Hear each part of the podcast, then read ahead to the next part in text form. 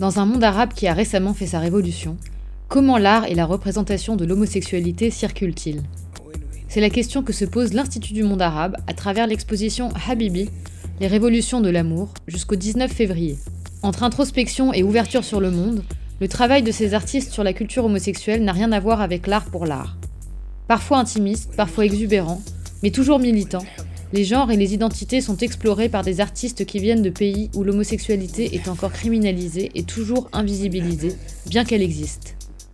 Des autoportraits, des installations, de la peinture, de la vidéo et même du crochet, l'Institut du monde arabe expose ici le travail protéiforme de plusieurs artistes LGBTQIA, en questionnement. Les œuvres sont esthétiques, parfois drôles, et témoignent de la multitude de récits et de vécus des artistes. Ceux qui sont au pays, les exilés, et celles et ceux nés en France qui remontent la piste de leurs origines.